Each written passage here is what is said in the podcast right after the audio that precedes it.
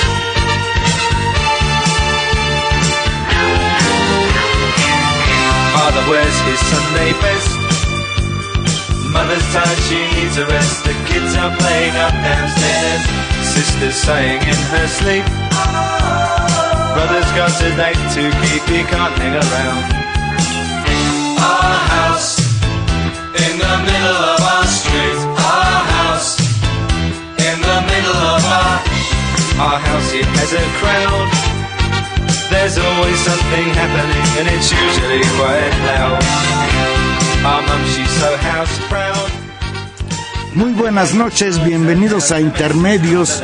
Hoy jueves 27 de agosto de 2015. Los saluda Juan Manuel Valero en el nombre propio en el de Tania Rodríguez, que de un momento a otro llegará con el privilegio de poderlo hacer a través de los micrófonos de Radio UNAM.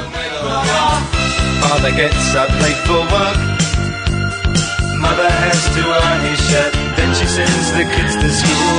Sees them off with a small kiss. She's the one they're going to miss in lots of ways.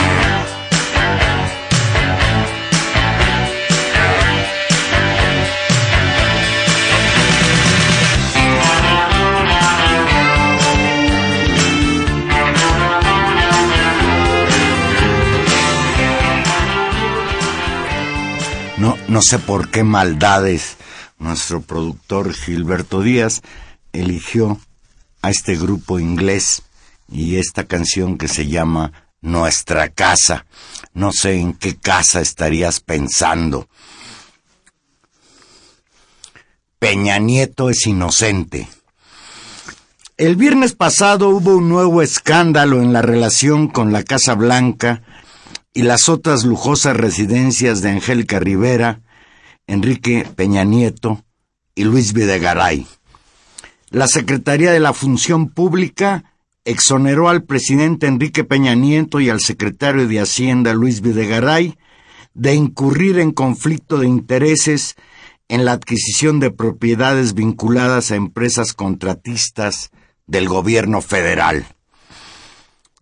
Al concluir la investigación, después de seis meses, determinó que en la adquisición de la Casa Blanca que realizó la esposa del presidente, la señora Angélica Rivera, ni en la compra que hizo Luis Videgaray de un inmueble en Manilalco, Mani- Malinalco, perdón, hubo alguna ilegalidad, porque cuando se hizo la transacción no eran funcionarios públicos federales. Y uno se pregunta si él ya sabía desde que lo nombraron secretario de la Función Pública que no tenía materia porque cuando sucedieron estos hechos de las compras de las casas, Enrique Peña Nieto era gobernador del Estado de México y Luis Videgaray trabajaba en ese mismo gobierno, pues ¿para qué tardó seis meses en decirnos algo que era obvio?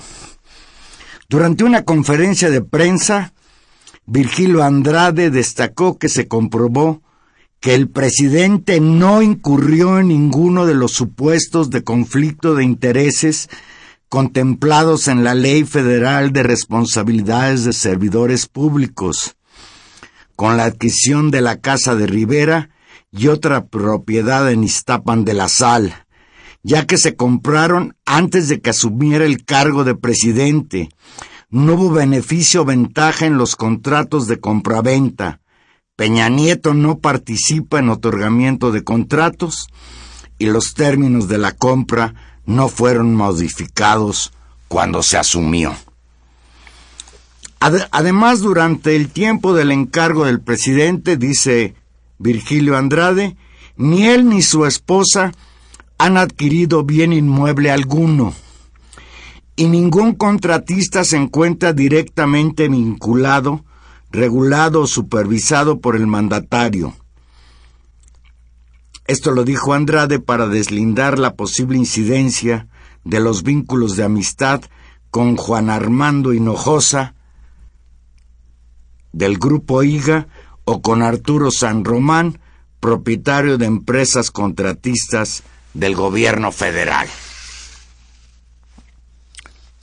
Pues hasta aquí Andrade en la conferencia de prensa. No sé qué más pueda realizar o hacer el señor Andrade para mostrarnos que realmente está trabajando al servicio del país y no al servicio de su patrón, que es el que lo puso ahí.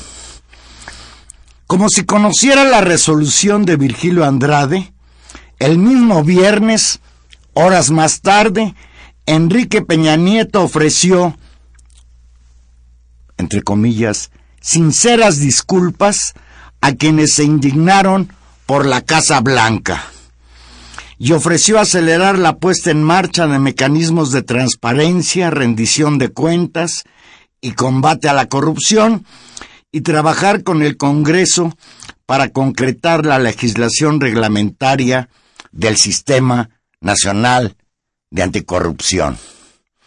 O sea que, en el caso suyo, de su esposa y de Luis Videgaray, no hay delito que perseguir, pero de hoy en adelante sí se va a poder castigar los abusos del poder.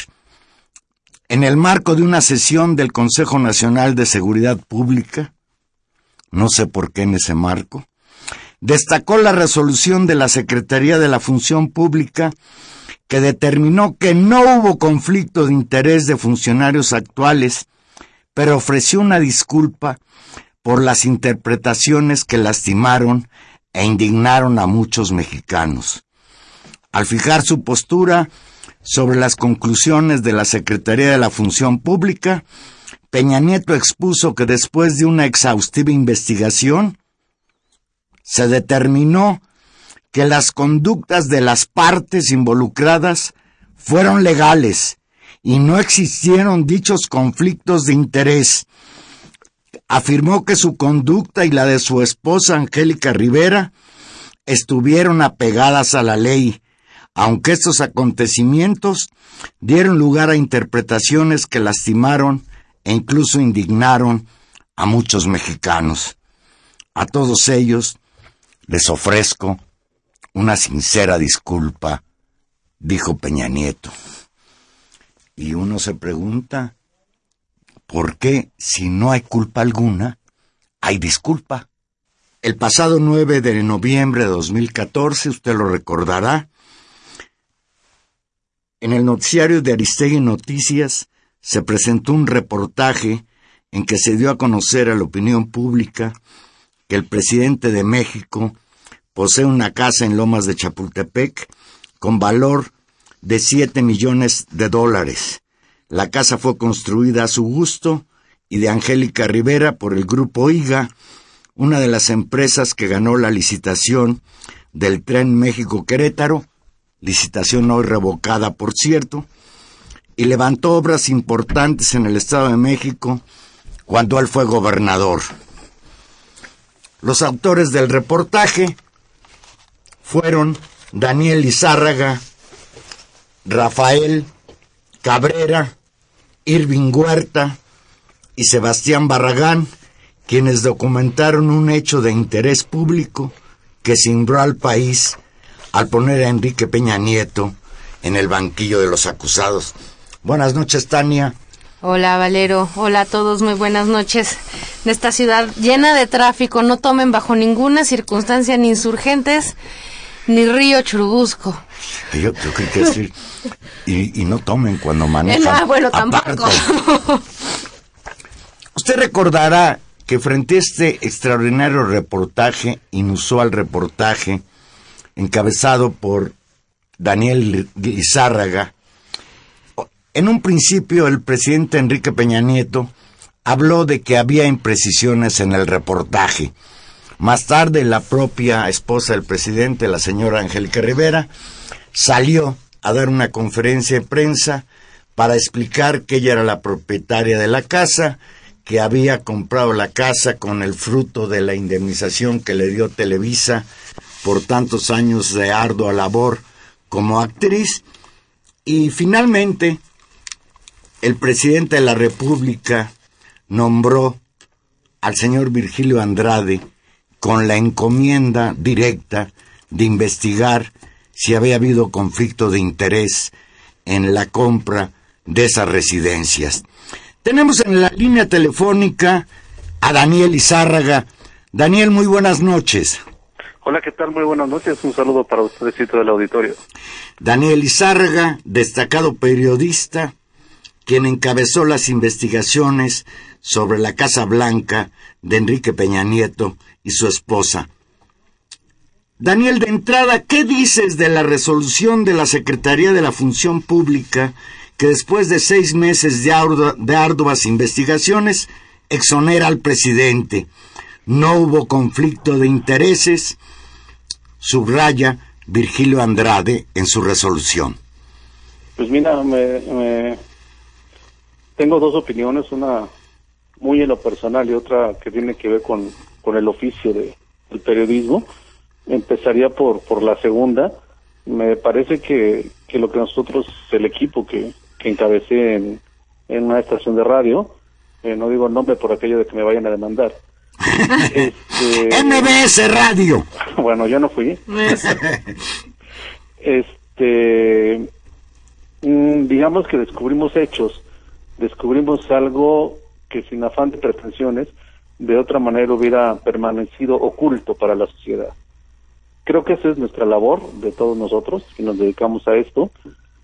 Si a partir de ahí la autoridad decide que hay, como en este caso, elementos para iniciar una investigación, pues es asunto de la autoridad. La autoridad rindió cuenta sobre esa investigación y dice que no hay conflicto de interés. Ahora creo que desde mi perspectiva, como en todo país democrático, le toca a la sociedad decidir si le cree o no al gobierno, si le cree o no a Virgilio. Independientemente de lo que yo pueda opinar, me parece que ahora la gente, la ciudadanía, eh, y por, lo menos no a los autores, porque no se trata de alentar movimientos sociales ni, ni hacer periodismo de trinchera, menos así, al menos yo así lo veo. Nuestro trabajo en ese sentido prácticamente está concluido. ¿Qué pienso en lo personal? Pues en lo personal pienso que es una pantomima, porque digamos que nombraron a un fiscal que estaba atado de manos por doble razón, uno por ser empleado o por ser parte del gabinete y la segunda pues porque como dicen los abogados suponiendo sin conceder que hubiera detectado que hay conflicto de intereses de acuerdo a la Constitución al presidente solamente se le puede abrir un proceso por delitos graves o por traición a la patria. Entonces, pues de cualquier manera no le hubieran podido hacer nada.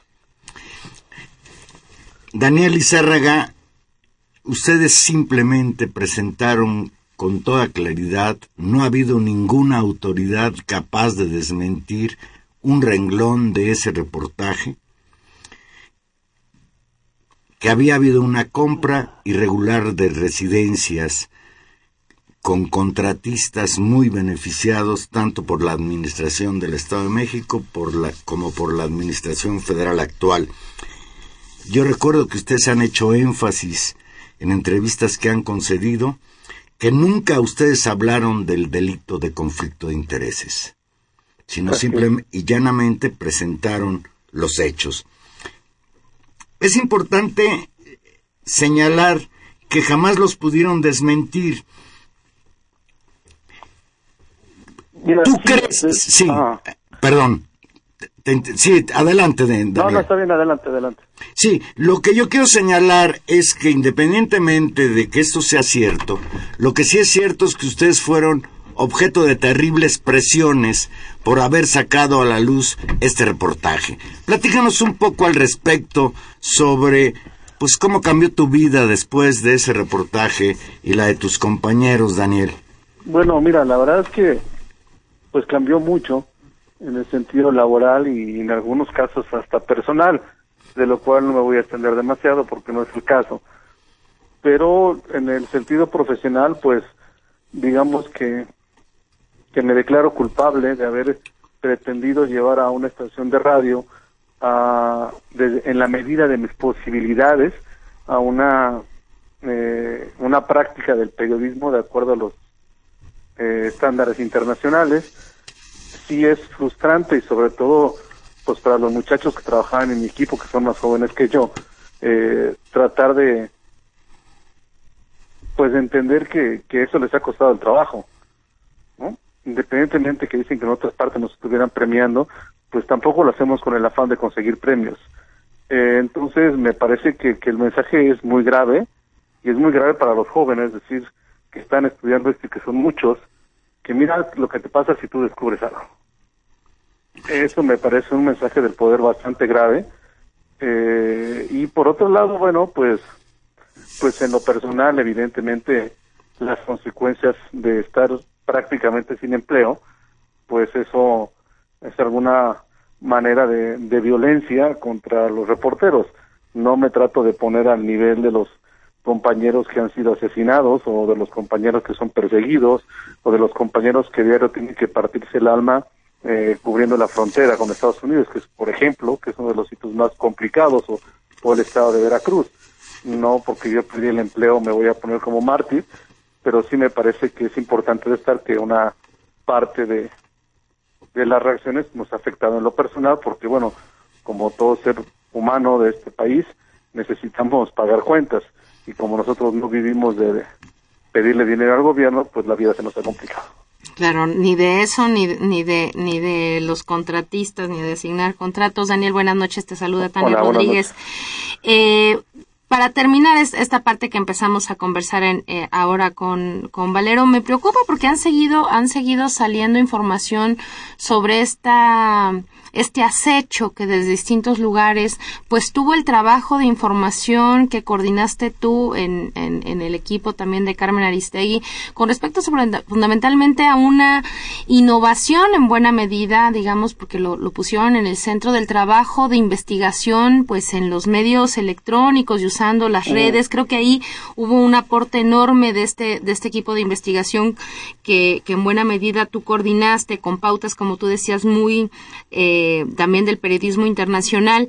En ese sentido, dos cosas eh, quedan ahí en la mesa. Por supuesto que te, te vamos a te, te diremos que, que extrañamos, no hay mañana en que no extrañemos eh, ese espacio informativo, pero además de ello siguen saliendo información sobre este acecho, que es lo que yo decía.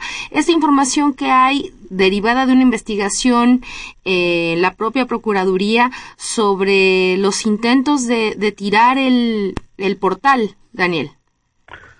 Pues mira, la verdad es que no lo tenemos muy claro porque es evidente pues que de acuerdo a la capacidad que tiene el portal de Carmen, eh, podemos de mostrar y sobre todo en los últimos días que ha publicado sin embargo algunas cosas sobre esto, parece ser que hay gente interesada atrás de, de tirar el portal cuando le interesa o cuando le preocupa que una información pueda salir o alguna, alguna información que se pueda transmitir. Eh, desgraciadamente nuestros recursos humanos y financieros son limitados, es decir, dependemos de la bolsa de Carmen Aristegui, eh, y no, no da para tener una empresa que te pueda permitir tener grandes equipos de seguridad que, que softwares y todas estas cosas que yo la verdad no entiendo mucho, pero que te permitirían defenderte con mayor ahínco. No hemos podido conseguirlo fundamentalmente por razones económicas, pero lo que sí sabemos es que hay ataques al portal, eh, pues cada vez que o, o cuando tocamos algún interés que que alguien este, trata de o algo más mejor dicho en una frase cuando alguien trata de que no se conozca algo, ¿no? Claro, y en ese sentido, digamos, esta esta política que ha costado, pues, el empleo eh, tuyo, de los compañeros con, que trabajaron contigo, de el la propia el Carmen daño a nosotros, los que oíamos ese noticiario como el único espacio con credibilidad en este país.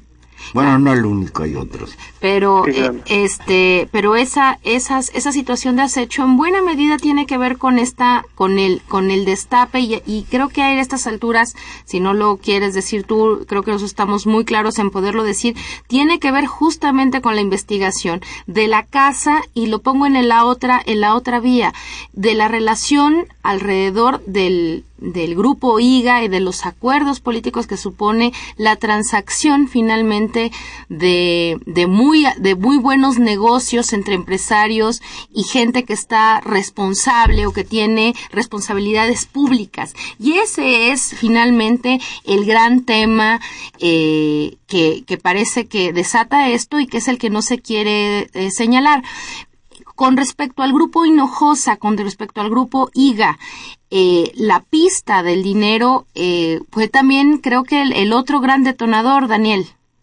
Mira, el- el- lo que pasa es, como decía al principio, que la, la investigación está sesgada de origen. ¿A qué me refiero con esto? Mm, digamos que el conflicto de intereses que reflejamos en el trabajo no nace a partir de que Enrique Peña Nieto es presidente de la República. Claro. Eso es lo que dice Virgilio y eso está mal. Digamos que en términos técnicos, hipótesis está mal planteada. El corazón de esto es el conflicto de intereses nace cuando el señor presidente es era gobernador del Estado de México. Ahí nace el conflicto de intereses. De hecho, la casa, aun cuando dicen que es de Angélica, o suponiendo sin conceder, se le entregan cuando él tiene uno, dos meses de haber ganado la presidencia de la República, es decir, es presidente electo. Eh, Entonces, yo creo que para entender, como tratamos de explicar en el trabajo y próximamente en un libro que espero que salga en un mes o mes y medio, eh, se va a ver claramente cómo esto no es una historia a partir de la elección presidencial, es una historia, insisto, que se tejió con los negocios desde el Estado de México. Daniel, desde la aparición del reportaje, la vida cambió para el presidente de la República, para la primera dama, para el secretario de Hacienda y para todos ustedes, incluida Carmen Aristegui. Es clarísimo el dictamen de las redes sociales, eh, toda la burla que se ha hecho en torno a la decisión o a la conclusión de Virgilio Andrade, secretario de la Función Pública, pues es notoria de que nadie está conforme con esa resolución.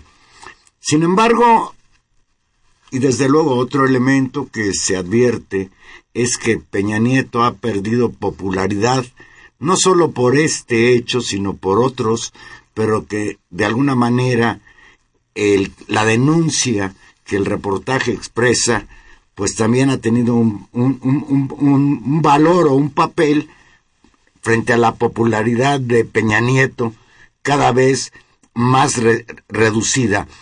Sin embargo, para ellos no hay un castigo. Ellos fueron exonerados. Y en cambio, para ustedes sí. Y yo aquí te quisiera preguntar, ¿cuándo van a volver al aire? ¿Hay algún dato que nos puedas dar al respecto, alguna esperanza? No, desgraciadamente no. Eh, desde luego yo no me mando solo, desde luego está Carmen arriba de mí, pero la información que yo tengo es que no hay hasta el momento, hasta el día de hoy, absolutamente ninguna posibilidad. Me parece que que esto pues podemos interpretarlo de varias maneras, evidentemente, como decía hace un rato, el golpe de censura, y por otro lado me parece que la batalla que dio en lo personal Carmen Aristegui en los tribunales, pues también ha puesto un poco, aún mucho, eh, pues quizá pensar a la gente de la radio, la gente que maneja la radio comercial, pues qué puede pasar si algún otro ya perdió el amparo, afortunadamente para ellos. Imagínense ustedes si lo hubiera ganado, ni siquiera lo admitieron a final de cuentas, sino que cualquier locutor como periodista al frente de un noticiero como ustedes, si lo corren injustamente hubiera podido recurrir a un amparo. Me parecía que era algo que, que desde las esferas más altas del poder, pues no se lo podían permitir. Entonces, pues me parece que ahora el asunto y el castigo es doble, ¿no?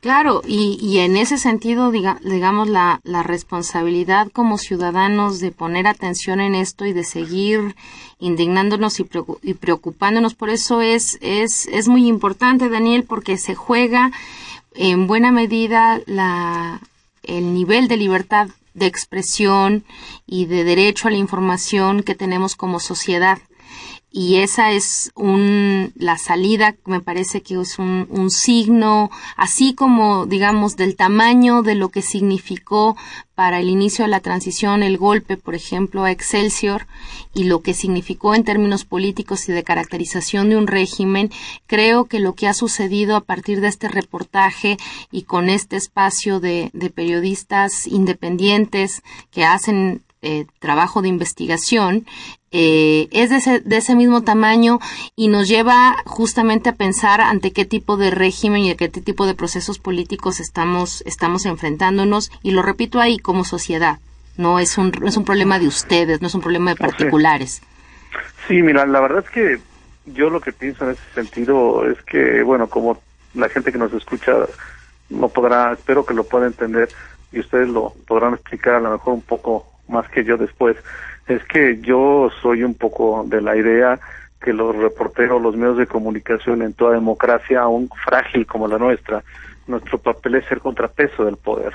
Los medios de comunicación en una democracia estable, nos guste o no, por ejemplo Estados Unidos, los medios de comunicación, el New York Times, el Washington Post, el Chicago Tribune, el Figaro, el, eh, no sé, The Guardian, son uh, Der Spiegel en Alemania, por hablar de los grandes medios internacionales, son contrapesos de sus gobiernos. No importa si el gobierno es derecha, de izquierda, de centro derecha, de centro izquierda, no importa. Los medios están para ser un contrapeso del poder. Y me parece que cuando el poder acaba con los contrapesos, en este caso con un espacio informativo, pues entonces estamos hablando de qué tipo de gobierno.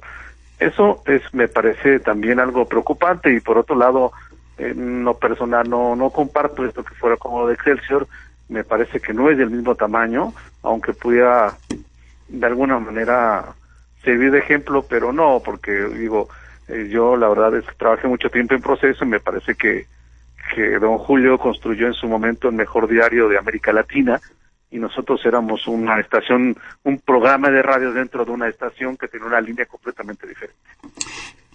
Daniel, nos llama María Teresa Quirós de Zacatenco, dice, es un gusto escuchar a Daniel Izárraga y que estén hablando de tan importante tema. Un saludo y una felicitación por su trabajo. A ti y a todos tus compañeros, dice María Teresa Quirós. Hablabas del libro, este libro que va a salir, pues que a mí ya me da una enorme curiosidad conocerlo. ¿Ya tiene algún nombre? ¿Nos puedes dar algún indicio, Daniel? Algo nuevo, algo nuevo. Mira, lo que te puedo dar es que se tuvo que parar porque vino la respuesta oficial y no pude ser omiso. De hecho, ahorita estoy escribiendo esa parte, me tuve que parar.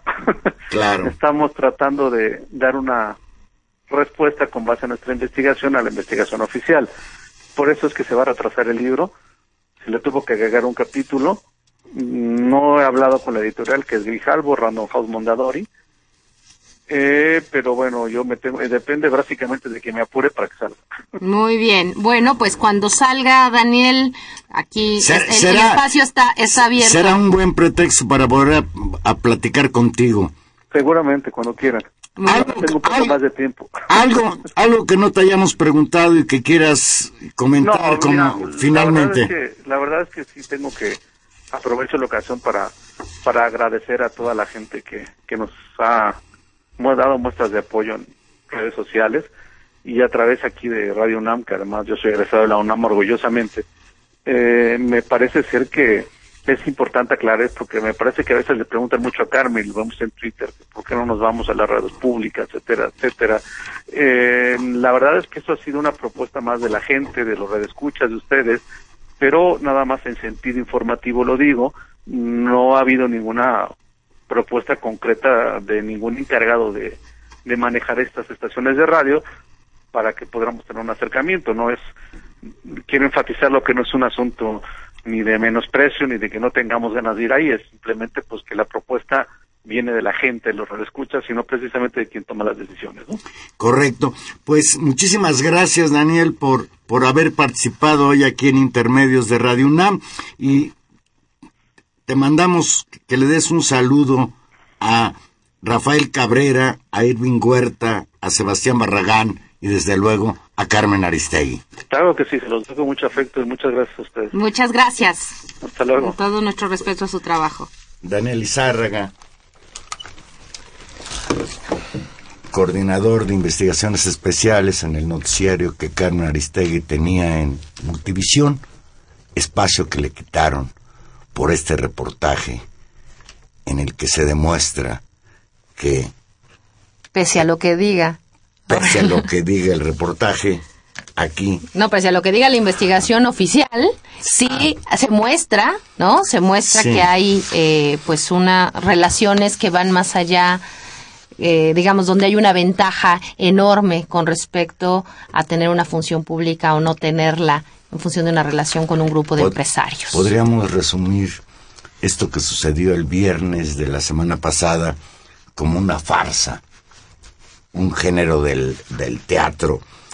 El secretario de la Función Pública, Virgilio Andrade, da una conferencia en prensa para exonerar a Enrique Peña Nieto. Segundo acto, Peña Nieto se exonera a sí mismo.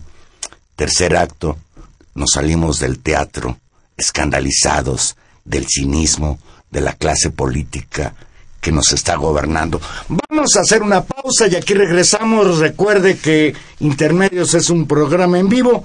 Llámenos 5536 8989 o la sin costo 01800 5052 688.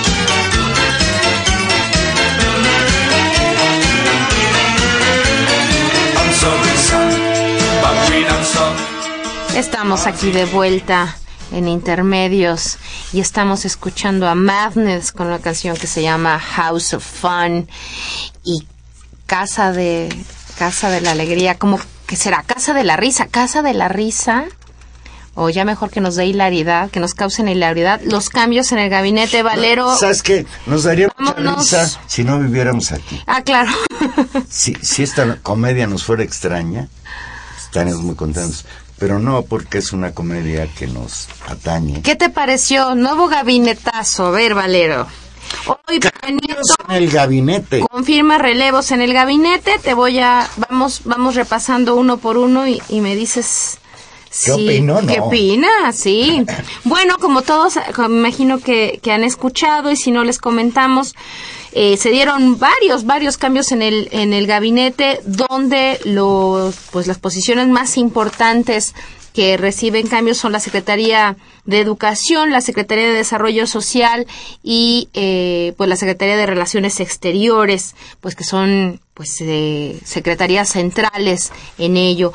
De ellas salen Emilio Chaufet, Rosario Robles y eh, hay ahí un, una especie de ajuste con José Antonio Meade, que ese sí no sale, sino que ese se queda y cambia más bien de posición. Vamos. Ya, y ya los jilgueros del poder empiezan a decir que este cambio es que Peña Nieto lo, Lo está posicionando. como posible candidato a la presidencia de la República. Para volver aún más 2010. complicadas las cosas en su equipo. Bueno, vamos, Mira. vamos caso por caso. A mí me parece bien que Emilio Chaufet se vaya, porque además está enfermo y porque ha hecho un papelón como secretario de Educación. Pero no es Emilio Chaufet, es la reforma educativa y todo lo que implica, aunque desde luego el señor Emilio Chaufet ha tenido fama de golpeador en todos los puestos políticos que ha tenido. Y esta última embestida contra los maestros, fundamentalmente contra los maestros de Oaxaca, pues lo pinta de cuerpo entero. Entra en su lugar un hombre cercanísimo a Peña Nieto, del que incluso se hablaba que era el que Peña Nieto proponía para presidente nacional del PRI, el señor Aurelio Nuño, que no sé si sepa algo de educación. Sinceramente no lo sé, porque para mí era un perfecto desconocido hasta hace unos seis meses en que empezó a ser el interlocutor de preferencia de Enrique Peña Nieto. Dicen que era su pivote en la relación entre el presidente y, su, y sus colaboradores, el gabinete. Y la importa, digamos, la A mí importancia te de la voy a oficina de la... decir, me da mucho gusto que salga de la Secretaría de Desarrollo Social la señora Rosario Robles, la impostora Rosario Robles, que nos ha venido engañando sistemáticamente y el último engaño en complicidad con Peña Nieto es esta llamada Cruzada Nacional contra el hambre que está plagada de irregularidades. No solo se está resolviendo el problema de la pobreza, sino que habría que investigar el, el mal manejo de este dinero supuestamente empleado para aliviar la miseria de los más pobres en este país, aunque desde luego le dan como premio de consolación Ay, bueno, pero de consolación. la Secretaría de Desarrollo Agrario y Territorial y Urbano. Ahí tiran a todos los que no les gustan, ahí es donde salió el procurador este, ¿cómo se llama? Murillo. Cara. Después del, ¿Y ahora dónde va Murillo Cara? desastre. Pues yo espero que a su casa, ¿no? Pues hay quien dice que le van a dar embajada, porque ya No, ves que ahora también. Pobre, pobre país al que manden agentes que desechan ellos mismos. Otros dicen que es cercanísimo de Beltrones y que quizás le den acomodo dentro de la estructura del PRI a partir de que Manlio Fabio Beltrones ya es el presidente nacional de ese instituto político. Mira, En el enroque, el enroque, digamos, más notable para decir quién queda en, en desarrollo social, queda José Antonio Meade, quien se había desempeñado como secretario de Relaciones Exteriores. Y en su lugar, en la Secretaría de Relaciones Exteriores, asume la responsabilidad Claudia Ruiz Macié, como todos sabemos, Sobrina sobrina, de Carlos Salinas, Salinas de Gortari. y quien era secretaria de Turismo hasta ayer. Y llega en su lugar a la Secretaría de Turismo Enrique Octavio de la Madrid, ni más ni menos que el hijo del expresidente Miguel de la Madrid. Tania, la cuarta generación de los cachorros de la revolución. Es, es, es muy, muy impresionante. Muy sintomático. Muy, muy Muy sintomático. sintomático de que como en un régimen democrático, entre comillas, pues estos parecen miembros de una dinastía, de Claro. un reino en el que El- no importa que te maten al padre si a ti te dan primero la Secretaría de Turismo y luego la Secretaría de Relaciones Exteriores, es la nueva canciller Claudia Ruiz Macié bueno, y el señor Enrique Octavio de la Madrid, pues el único mérito que yo le conozco realmente es que salió a callar a su papá cuando en entrevista precisamente con, Con Carmen, Carmen. Aristegui su papá decía que a él le constaba que sí se había robado Carlos. Salinas de la mitad de la partida. Ah, bueno, la, no completa, la más la mitad. La otra mitad se la robó Raúl. Eh, el otro movimiento que hay para verlos en conjunto, los termino de señalar, Rafael Pacheano será secretario de Medio Ambiente y José Calzada, gobernador, exgobernador de Querétaro. No, no, asume- no, todavía era gobernador, tuvo que renunciar ahora. Bueno, pero va terminando. mes- bueno, un mes y medio. Por eso, ya. El, el gobernador de Querétaro asumirá la Secretaría de Agricultura, Ganadería y Desarrollo Social, Pesca y Alimentación.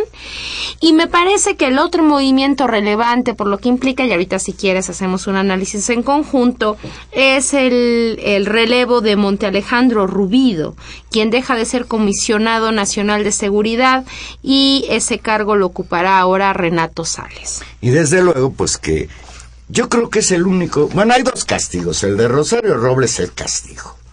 Es casi mandarla a la banca. Y el, el de este señor, porque pues tiene que ver seguramente con que el señor Rubido, Monter, Alejandro Rubido, pues es el que paga los platos rotos de la huida del Chapo Guzmán.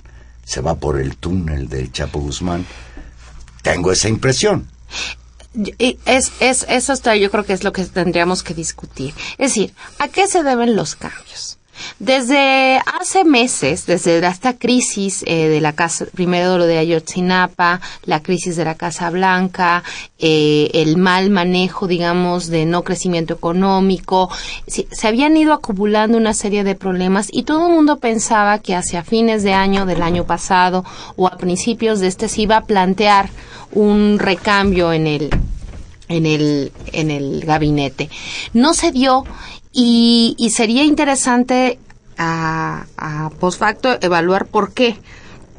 Tengo la impresión que es que no se movieron nada porque justamente querían dar en una actitud eh, muy, digamos, de lo que podemos decir de la cultura prista, tal vez más autoritaria, no dar concesiones con respecto a, ninguna presión social. Es decir, justamente nadie pagó ningún plato roto, nada se movió en el momento en que hubo presión. Ese es un tema importante. Incluso en el momento de mayor crisis, pensemos lo otro momento de crisis, en el caso de Chaufet, cuando viene la ofensiva, digamos, del Consejo Coordinador Empresarial y de Mexicanos estos por la educación y todo esto, a presionar a la aplicación, digamos, dura y ruda de la reforma educativa, tampoco cae Ca- Chaufet. Es decir, ¿por qué ahora entonces? Es decir, ¿qué pasó?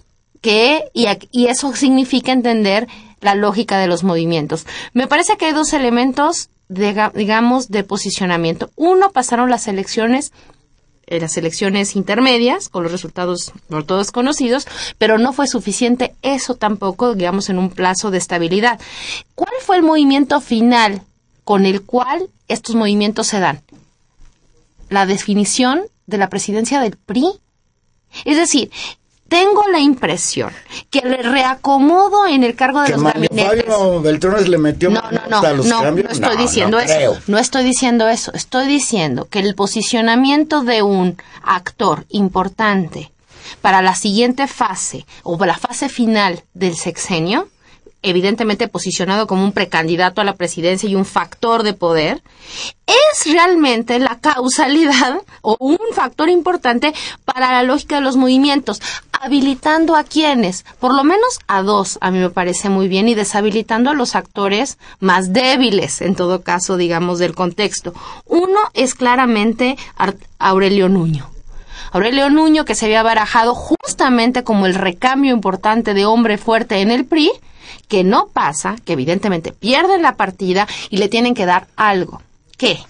Y ahí entra educación pública que yo comparto que no eso No, no, eso no tiene ningún sentido pero es decir ese movimiento es claro es decir se explica desde ahí el otro es MEADE es decir, ¿por qué mover a MEADE de la Secretaría de Relaciones Exteriores y pasarlo a Desarrollo Social? ¿Y qué significa la salida de Rosario Robles? Me parece que es el factor menos del menos grupo compacto, digamos, del peñismo, no iba a ser habilitada como candidata a la presidencia por el PRI o cosas de ese tipo, no generó un desempeño político brillante y entonces sale para dar cabida a piezas de su propio equipo. Lo que me parece patético es que la necesidad de un cambio en términos de dirección de Estado, de gestionar y resolver y dar mensajes de conciliación, de acuerdo, de construcción, no se den y me tengo la impresión al ver los nombres y ver, digamos, qué suma estos movimientos, creo que no suma nada, en realidad es una manera de acorparse para hacerle frente a una guerra, a la única guerra que les interesa, que es La cómo sucesión. va a ser la sucesión. Tienes razón. Yo solo agregaría que si realmente hubiera sido un cambio de gabinete a la mitad del camino para cambiar el rumbo, y vaya que si necesita cambiar el rumbo este gobierno, pues, ¿qué pasó con el secretario de Hacienda? El país está cayendo económicamente. El señor Videgaray, aunque haya sido exonerado por la función pública, está metido en el asunto de las casas o residencias compradas con apoyo de los contratistas del propio gobierno. ¿Y qué decir de Osorio Chong? Y no me refiero solo a la fuga de Chapo Guzmán, el señor Miguel Ángel Osorio Chong como secretario de Gobernación, pues es el responsable de la paz pública, de la seguridad pública en este país, y lo que sucede en ese renglón, pues es muy inquietante. Alguien me dirá, bueno, quizás la única manera de resolver el problema es que el presidente Enrique Peña Nieto se hubiera cambiado a sí mismo. Pero eso es imposible, ¿no? Claro, eso es imposible, pero, por ejemplo, eh, fortalecer en términos de opinión pública eh, la persona que estuviera en cargo de la Secretaría de Educación. Es decir, parece que es una de las sus banderas importantes, está costando mucho en términos de esfuerzos de negociaciones, incluso, digamos, de violencia, de ocupación de un Estado, como es el caso de Oaxaca. Si es un conflicto mayor, el de la reforma educativa y lo que hacen es poner un operador político y no alguien que pueda construir una política de educación. Es decir, como tú te preguntabas, no se le conoce a Pero si Aurelio no se trata de construir una política de educación, no seas ingenuo. Se trata de imponer una reforma. Claro, pero entonces el mensaje, el mensaje es terrible. En el caso de relaciones exteriores, eh, me imagino que la diplomacia histórica mexicana, con su larga tradición de formación y como con el trabajo de carrera que, que además se ha pretendido siempre tener, ¿no? En esa área de trabajo, pues no estará, estará, bueno, están un poco también acostumbrados. Es decir, Claudia Ruiz Massieu, que igual y sabe de muchas otras cosas, pero ¿qué papel, qué trayectoria tienen las relaciones internacionales del país? O sea, ¿qué, qué, qué tradición de formación hay ahí? ¿No? Sí, me parece que el mensaje tampoco es eh, bueno, es decir, es alguien cercano, es alguien de la familia, es alguien confiable. Sí, creo que hay una reducción. En su última instancia, mucho se habló, creo que lo, lo ponía mucho Leo Zuckerman diciendo, se abrió el ostión del grupo peñista que era tan cerrado porque Pe- Beltrones entró. No, yo creo que Beltrones no entró, se impuso por otra lógica. Y este grupo con, con el que gobierna Peña se cierra aún más. Yo no creo que este cambio de gabinete sea una ampliación de alianzas políticas. Es una repetición de sí mismos lo cual supone la repetición de los resultados de las políticas y eso es lo que es preocupante, por supuesto. A lo mejor fuera más interesante que platicáramos de la selección de fútbol que eligió el Tuca Ferretti.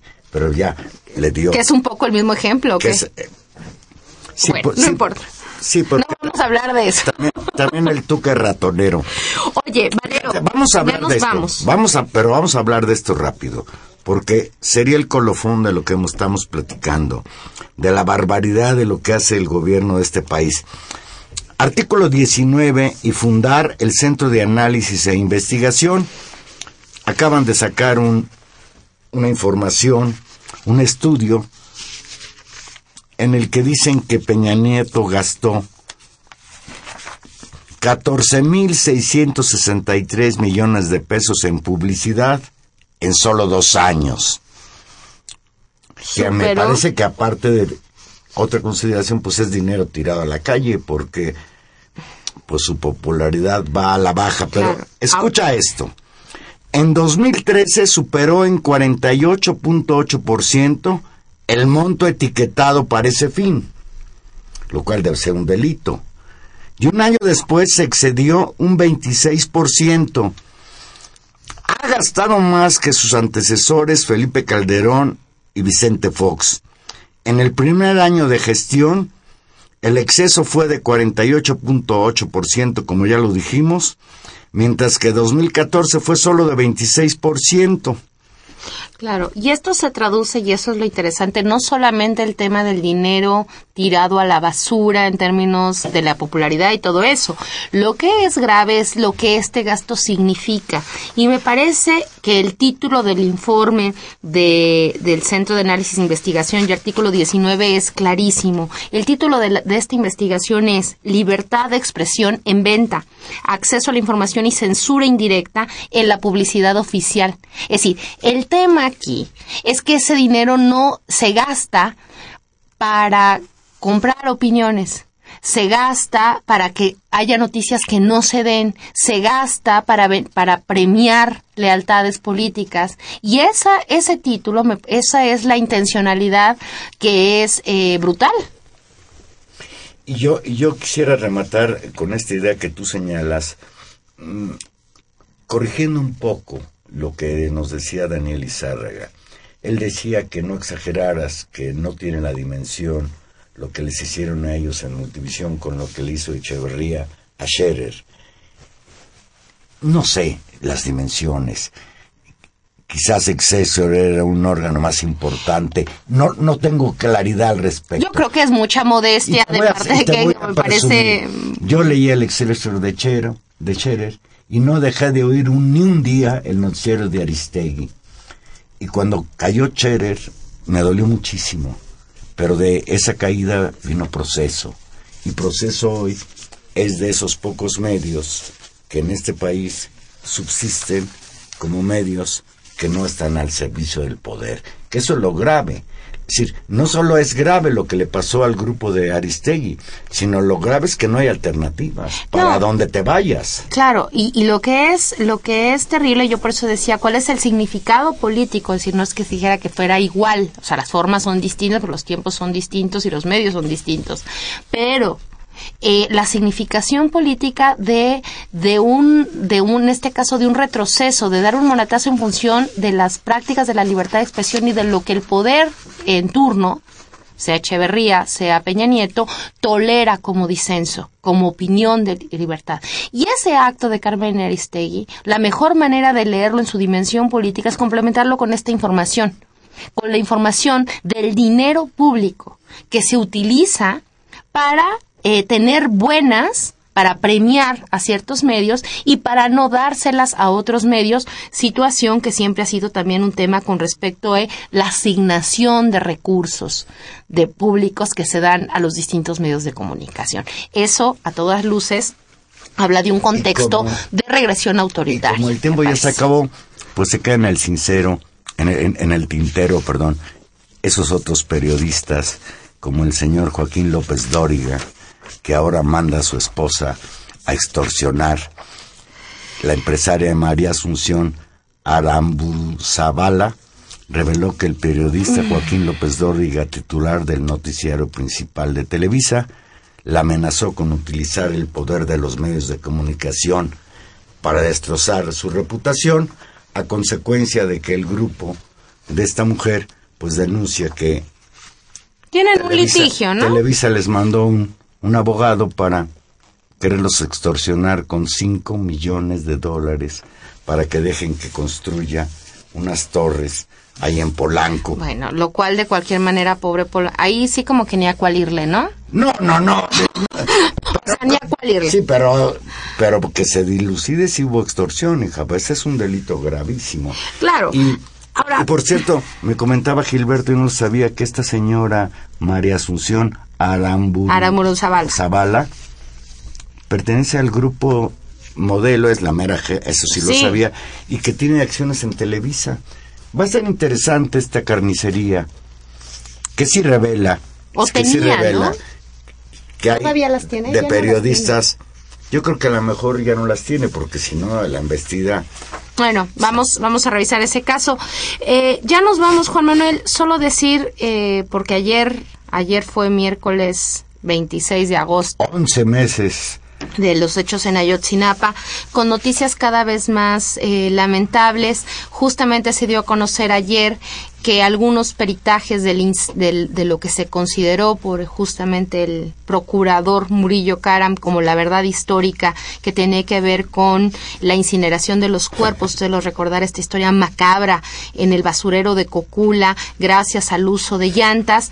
Ese dictamen fue eh, pues manipulado porque los académicos responsables de tal investigación en términos de la valoración energética de neumáticos confirman que los 1600 grados centígrados que se debieron haber presuntamente alcanzado para dejar los cuerpos en la situación eh, en que teóricamente quedaron según la verdad de la PGR y que por lo tanto no podían ser identificados, eh, no se pueden lograr salvo condiciones controladas de un laboratorio. Eso no se logra a cielo abierto, eso no se logra cuando el suelo está húmedo y entonces seguimos sin saber. Ya nos vamos. Yo me voy con dos comentarios del público. Sofía López Venustiano Carranza, un agradecimiento por el programa. Para mí la radio de FM murió desde que salió Carmen Aristegui. Manuel Martínez de Tlalpan, lo que sucede con este gobierno es una tragicomedia. Todo es falsedad, desde la exoneración y el anuncio de los cambios en el gabinete. No se puede esperar nada, son corruptos. Ojalá la sociedad se organice para que esto cambie. Nos vamos en los controles técnicos Humberto Sánchez Castrejón, en la producción Gilberto Díaz, en los micrófonos Tania Rodríguez. Y Juan Manuel Valero, que les desea que tengan una muy, muy bonita noche. Aquí nos escuchamos el próximo jueves. Gracias. You used